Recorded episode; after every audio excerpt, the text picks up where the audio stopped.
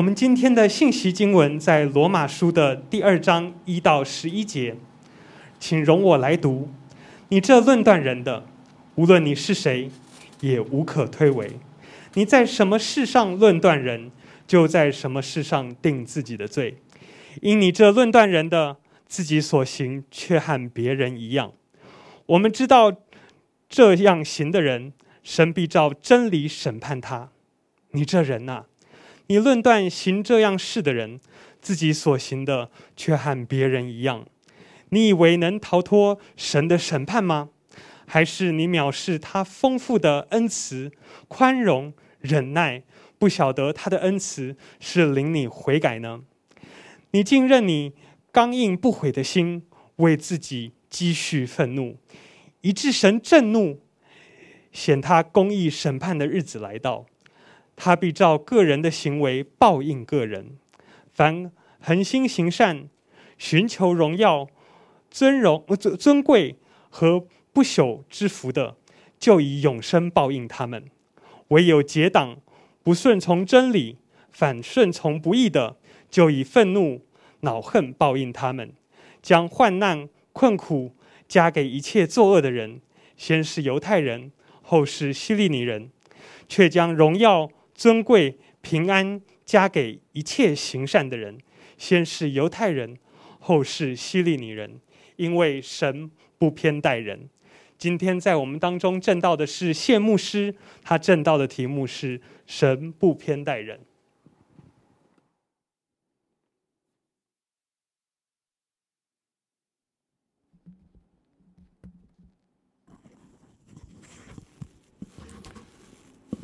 弟兄姐妹平安啊！谢谢运峰今天带领我们的啊诗歌的敬拜。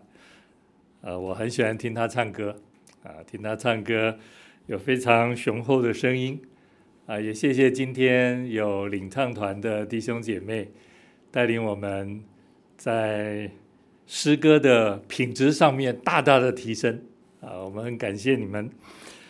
那今天我们要看罗马书的第二章一到十一节，刚刚所读的经文。但是其实我讲到会讲到十六节啊，各位如果您手边有圣经，可以把它翻开。呃，我们知道从罗马书的第一章十八节一直到第三章的二十节，保罗在圣灵的感动底下，指出全人类所有人的不义。所有人，每一个人都被圈在亚当的罪里。世人都犯了罪，亏缺了上帝的荣耀。罪的工价就是死。对你我来说，若没有基督的爱和救赎，我们没有盼望，没有永远。我们有的只是永远与上帝的隔绝。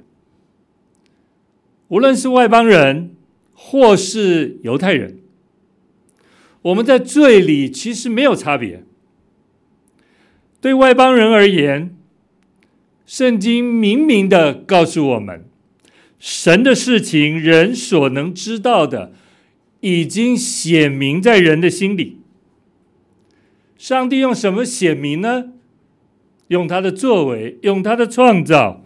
圣经说，自从造天地以来，神的永能和神性是明明可知的，虽是眼不能见，但却借着所造之物就可以晓得，叫人无可推诿。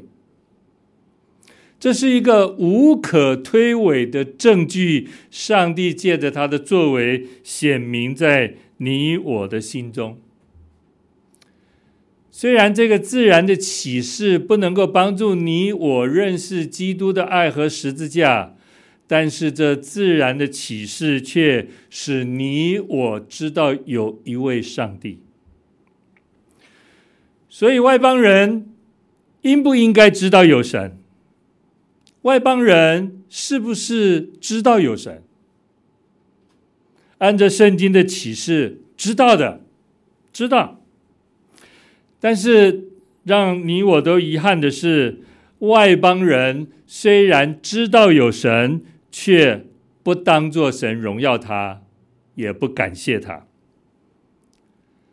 不把神当作神的结果，绝对不是你过你的日子，上帝做他的上帝，井水不犯河水，两者没有任何的关系，不是。圣经让我们看到，如果人故意不认识神，会有一个结果。那个结果是人的思念就会变为虚妄。什么是虚妄？你故意不认识神，你的心思意念会变为虚妄。什么是虚妄？不是不存在。保罗用三个现象、三个改变来让我们明白不认识神的虚妄到底是什么。在第一章的二十一节、二十二节，保罗说：“人会将不能朽坏神的荣耀变为偶像，这是虚妄；把神的荣耀变为偶像去敬拜，这是虚妄。”在第一章的二十五节，人将神的真实变为虚谎，这是虚妄。上帝是又真又活的，但是人故意不认识他，这是虚谎。第三，在一章的二十六节、二十七节，人将男人或女人顺性的用途变为逆性的用途，这是虚妄。亲爱的弟兄姐妹，从这样的虚妄来看。对于现今世代的败坏，或许我们瞠目结舌，但是这却显明了世人败坏的一个过程。从不认识神，到拜偶像，到生命变得虚谎，以致最后你就逆着你的性子为所欲为。这是虚妄，活在虚妄里的人，他的生命所显露的特质就是这样。保罗说的这些指的是外邦人，那犹太人呢？犹太人有更好吗？他们能够真实的比外邦人更能逃脱上帝的审判吗？刚刚我们所读的经文一到十一节，我们再把它延伸到第十六节来看。虽然一到十一节里面，这里并没有指名道姓的指出他讲的是犹太人的内容，但是十七节你马上就可以看到保罗立刻改口：你这称为犹太人的，又倚靠律法，又指着神夸口。所以一到十六节跟十七节以后指的犹太人，一定前后是有关联的。读了以后，我们就清楚，原来一到十六节当然指的就是犹太人。一到十六节在这里强调，上帝对所有人的审判是公平的，先是犹太人，后是希腊人、希利尼人、外邦人。因为最重要的一个原因，最重要的一个原因，上帝的审判是不偏待人的，而这个真理在彼得前书的第一章里面被彼得也重复的提到。我跟碧玲去过罗马两次，我们都去参观过，啊、曾经关过彼得，也关过保罗的那个地下的监狱。彼得跟保罗应该是有过很亲密的互动，所以他们这两个人在神学上、在书信上所表达的若干真理是一样的。他们都认为，上帝审判人的标准是一样的，因为神不偏待人，上帝审判人是按人的行为来审判每一个人。那我们读到这里，我们就要问一个问题：神对外邦人和犹太人审判的标准是一样的吗？神对外邦人和犹太人审判的标准又是什么呢？我们看第二章的第十二节、十三节，圣经说：“凡在律法以下犯了罪的，也必按律法受审判。原来在神面前，不是听律法的为义，谁是听律法的？犹太人，乃是行律法的称义。”谁是行律法的？也是犹太人。但是经文你再读下去，你就发现行律法的不止只有犹太人，也包括了外邦人。所以，上帝的审判是以行律法的称义，这里指的就是所有的人。犹太人固然是按着律法受审判。审判的标准是他们的行为是否能够满足律法的要求。弟兄姐妹，我们知道圣经不断的告诉我们，律法是善的，律法是好的，律法是圣洁的。但是如果你要靠行律法完全满足律法的要求，你只要在一条上面跌倒，也就是你只要在一条上面失败。在神的眼光来说，你其实是在所有的律法上失败，只在一条上跌倒，他就是犯了众条。所以，你从律法的角度来说，它是美的，它是善的，它是好的。但是，律法是惹动上帝对人的愤怒的，因为人没有办法满足律法的要求。律法是惹动上帝愤怒的。叫人之罪，没有一个人能够守全律法。在律法的面前，每一个人都被定罪。保罗在这里斩钉截铁的、清楚的告诉这些犹太人，在律法的面前，其实每一个人都是被定罪的。我们再回到十二节来看，圣经说。凡没有律法的犯了罪，也必不按律法灭亡。哇！外邦人听到这句话，真是太高兴了，突然感觉松了一口气。没有律法的犯了罪，也不按律法灭亡。突然有一种感觉，上帝对犹太人特别的严厉，可是对外邦人有另外一个标准，因为外邦人没有律法。弟兄姐妹，真的是这样吗？你心里会庆幸，还好我不是犹太人，还好我不懂律法。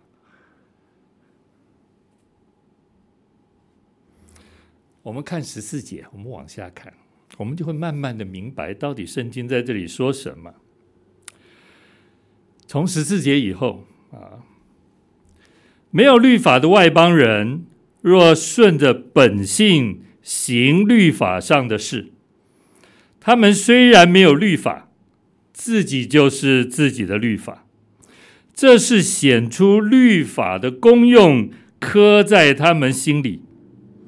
他们是非之心同作见证，并且他们的思念互相较量，或以为是，或以为非。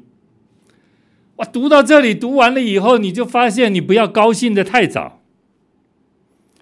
虽然保罗说上帝给了犹太人一套完整的律法，好像没有给外邦人这套像类似犹太人的律法，但是上帝却把律法的良善那个本质，律法良善的本质。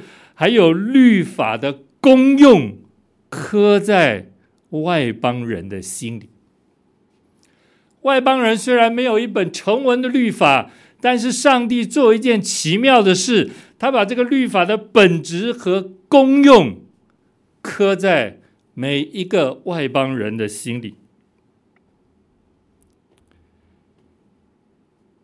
当我们在面对事情、面对人或者面对物的时候，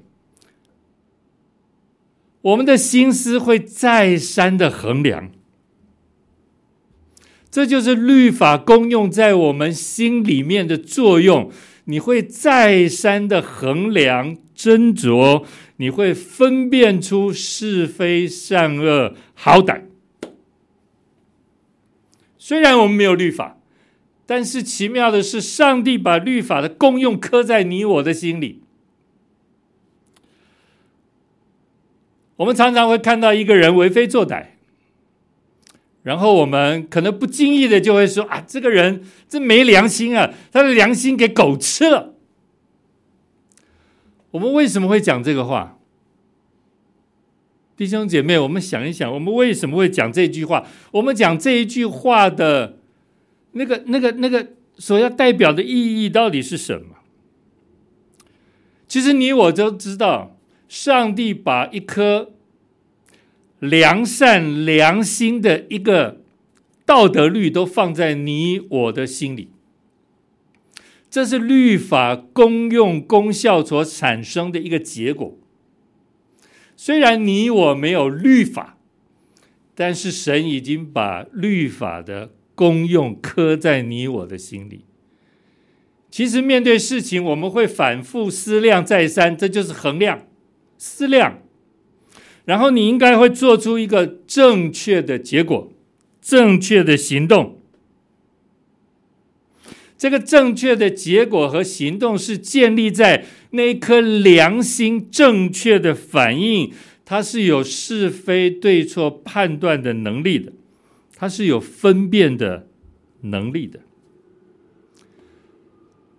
但是因为人犯罪，这一个能力已经失去了。因为人犯罪，这颗能力已经失去了。我们看每一个人啊，每一个人，无论是外邦人或者是犹太人。若按照圣经的标准，是从行为的角度来衡量，那就是要看犹太人是否能按照律法的要求去行出当行的良善，而外邦人呢，也应该按着律法刻用在刻刻在人心里面的功用功效，而反映出来他的行为是否符合律法的要求。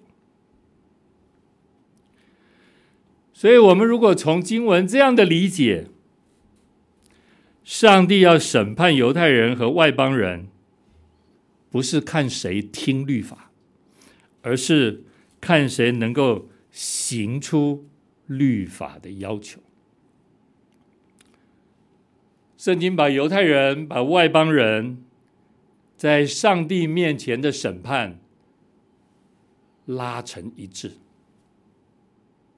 犹太人跟外邦人在上帝面前的审判是一样的，因为上帝绝对不偏待人，不会因为犹太人早早就是上帝的选民，犹太人领受了上帝的律法，犹太人好像要逃避上帝的审判比外邦人容易得多。不，弟兄姐妹，不是这样的，因为神不偏待人。所以，无论你是犹太人、外邦人，在上帝的面前，那审判的标准是一样的。所以，保罗在这里用这样的标准来责备犹太人。啊，第二章的第一节，我们回来看，保罗说他们是论断人的。啊，每一次我们谈到圣经里面讲到论断这个真理的时候，都会让我们在，呃，我们是应该要有判断能力呀、是弟兄姐妹，判断跟论断是不一样的。我们以后不要在这当中再纠结了。判断跟论断是不一样的。上帝要我们在凡事上面都有正确的判断，尤其在信仰上面，上帝更要帮助我们分辨诸灵。看哪些是出于神的，你一定要有这个这个圣灵的工作，你一定要有这个智慧，做出正确的判断，哪些是出于神的。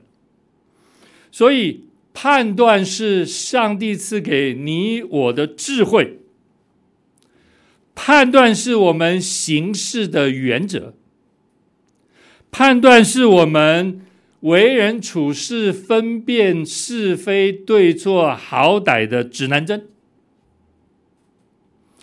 但是论断却是一种假冒为善的恶行。论断是假冒为善的恶行，所以弟兄姐妹千万不要再把论断和判断模糊不清、搞不清楚了。论断的背后是虚假，判断是出于真实。请记得。论断是出于虚假，判断是出于真实。我们论断人，是出于我们自己行为的不正，也因为我们对上帝丰富的慈爱、宽容和忍耐，显出一种藐视。这是圣经说的。我们不知道神的恩慈是要领我们悔改。所以，论断跟判断基本上它是南辕北辙的两件事情，不要再把它混为一谈。保罗在第一节，他其实解释了犹太人为什么论断别人。你在什么事上论断人，就在什么事上定自己的罪，因你这论断人的。自己所行的和别人一样，既然你的行为和别人一样，那犹太人就无法逃脱上帝的审判。请问犹太人在什么事上论断别人呢？犹太人到底在什么事上喜欢论断别人呢？我们晓得犹太人自诩是上帝的选民，他们是亚伯拉罕的后裔，他们被上帝拣选，分别为圣，他们有完备的献祭和除罪的礼仪跟制度。上帝还为犹太人设立了大祭司，大祭司每年好可以代表、带领、代替。所有以色列的百姓向神献祭、认罪，为所有以色列的百姓来赎罪，举行这个赎罪。他们认为他们在上帝的面前有这个特权，有这个恩典，所以他们轻视那些没有律法的外邦人，没有敬虔宗教礼仪的外邦人。在道德生活上没有规范、污秽行行自己喜好事的无害邦人。不过，上帝仍然责备犹太人。他们虽然有神的律法，但是其实他们并不按着上帝的诫命去行。即使是法利赛人。好像在行为上可以行出律法，保罗就是这样的形容自己。他说：“就律法的义而言，他是无可指摘的。也就是你在他的行为上，你挑不出他的行为有什么违背律法的地方。但是保罗说，他爱上帝的方式是逼迫基督。”逼迫教会，逼迫基督徒。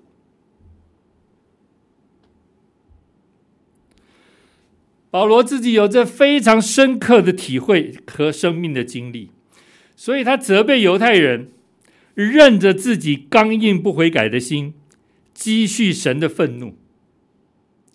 这位不偏待人的上帝，当显他公义审判日子来到的时候，必要照着人的行为来报应个人。但是保罗对那些忍耐、恒心遵守、爱主爱人的犹太人，保罗肯定他们，保罗鼓励他们，对恒心行善、寻求荣耀尊贵和不能朽坏之福的人，上帝是按着他的应许，以永生来报应他们的。保罗又警告那些结党不顺从真理的人，神要以愤怒和恼怒来回应他们。上帝同样也会把患难、困苦加给一切作恶的人，他也要把荣耀、尊贵、平安加给一切愿意在信心当中见证荣耀、行善的人。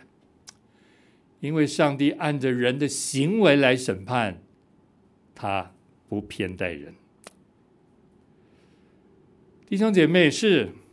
神看我们的行为，我们比较少强调神看重我们的行为。我们总是喜欢强调神看重我们的信心，神看重我们的内里，因为我们是因信称义的。但是弟兄姐妹，神在这里特别的强调，他看重人的行为，因为人的行为其实反映了人的信心。没有行为的信心是死的。我们总喜欢说亚伯拉罕是信心之父，亚伯拉罕因信得生，亚伯拉罕因信称义。但是你不要忘记了，亚伯拉罕在献以撒的这件事情上，上帝说亚伯拉罕按他的行为称义。亚伯拉罕实际在他的行为上面见证了他对神真实的信心。我们很喜欢听到，但是我们不一定这么注意或者乐于行道。听到而不行道，那个信心也是死的。圣经也提醒我们，我们要学习敬虔，在主里敬虔。圣经提醒的敬虔，不是你要好好读经祷告，不是你要进食。圣经提醒的敬虔是你要，我要勒住自己的舌头。敬虔乃是表达在自己的言语上。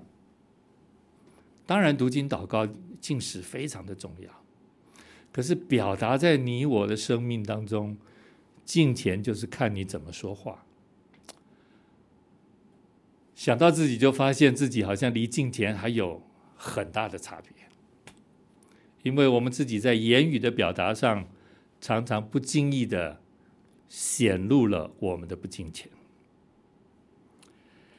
圣经提醒我们，你如果能克制住你自己的言语，你就能克制住你的行为表达。言语表达了你整个人的行为。感谢神，律法是我们训蒙的师傅。律法让我们知罪，也让我们知道我们无法用行为来满足律法的要求，以致律法引领我们可以到基督耶稣那里。我们可以因着信靠耶稣基督，而在神的面前。也见证出美好的行为。上帝用这样的眼光来看我们，在基督里被称为义。律法刻在你我的心版上，圣灵帮助你我，把那新版上的律法可以在我们生命当中展现出来、显明出来。新版上的律法。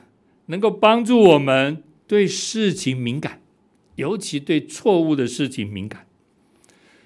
它能够帮助我们逃避错误的事情，帮助我们有能力躲避错误的试探。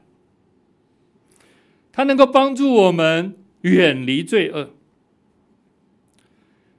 所以我要说，感谢神把那个神把那个他美善的律法放在我们的心中，使我们可以在信心在这稳固的基础上，在基督耶稣稳固的基础上，我们这个人可以建立的美好，也在认罪悔改的当中，可以持续的来寻求。主耶稣基督的恩典，还有他在宝血当中不断的赦免，因为这句话总能够安慰我，因为神是不偏待人的，他是每他可以成为每一个人的主，但是每一个人在他的面前都要显出当有的行为来。我们一起祷告，天父，我们感谢你，你是不偏待人，你审判世人的标准也是一致的。你知道我们无法满足你的要求，以致你借着你独生的儿子，成全了律法，成全了爱神爱人这样的恩典。而我们因信进入到这基督宝贵的恩典当中，我们也领受了基督成全律法的大能。这个大能，福音的大能，也正在你我的心中运行，帮助我们为罪、为义、为审判，自己责备自己，帮助我们喜爱神的律法，好叫我们快跑直奔，我们可以见证出。上帝的荣美，我们感谢祷告奉耶稣基督的圣名，阿门。